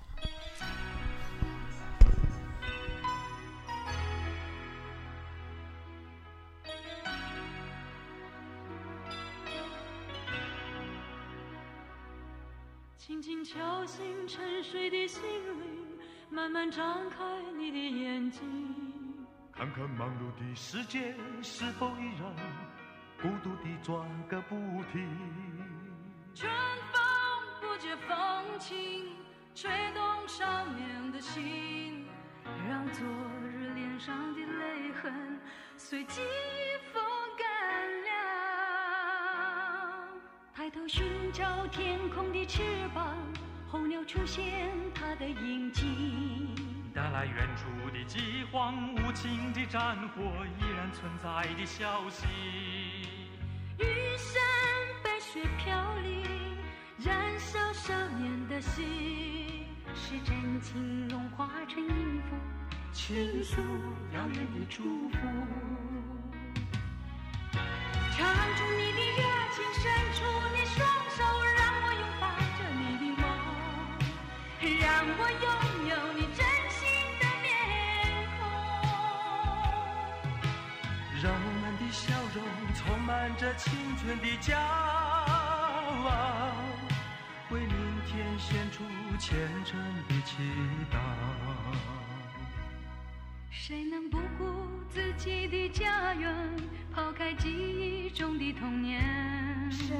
能忍心看那昨日的忧愁带走我们的笑容？青春不解红尘，胭脂沾染了灰。让久违不见的泪水滋润了你的面容。唱出你的热情，伸出你双手，让我拥抱着你的梦，让我拥有你真心的面孔。让我们的笑容充满着青春的骄傲。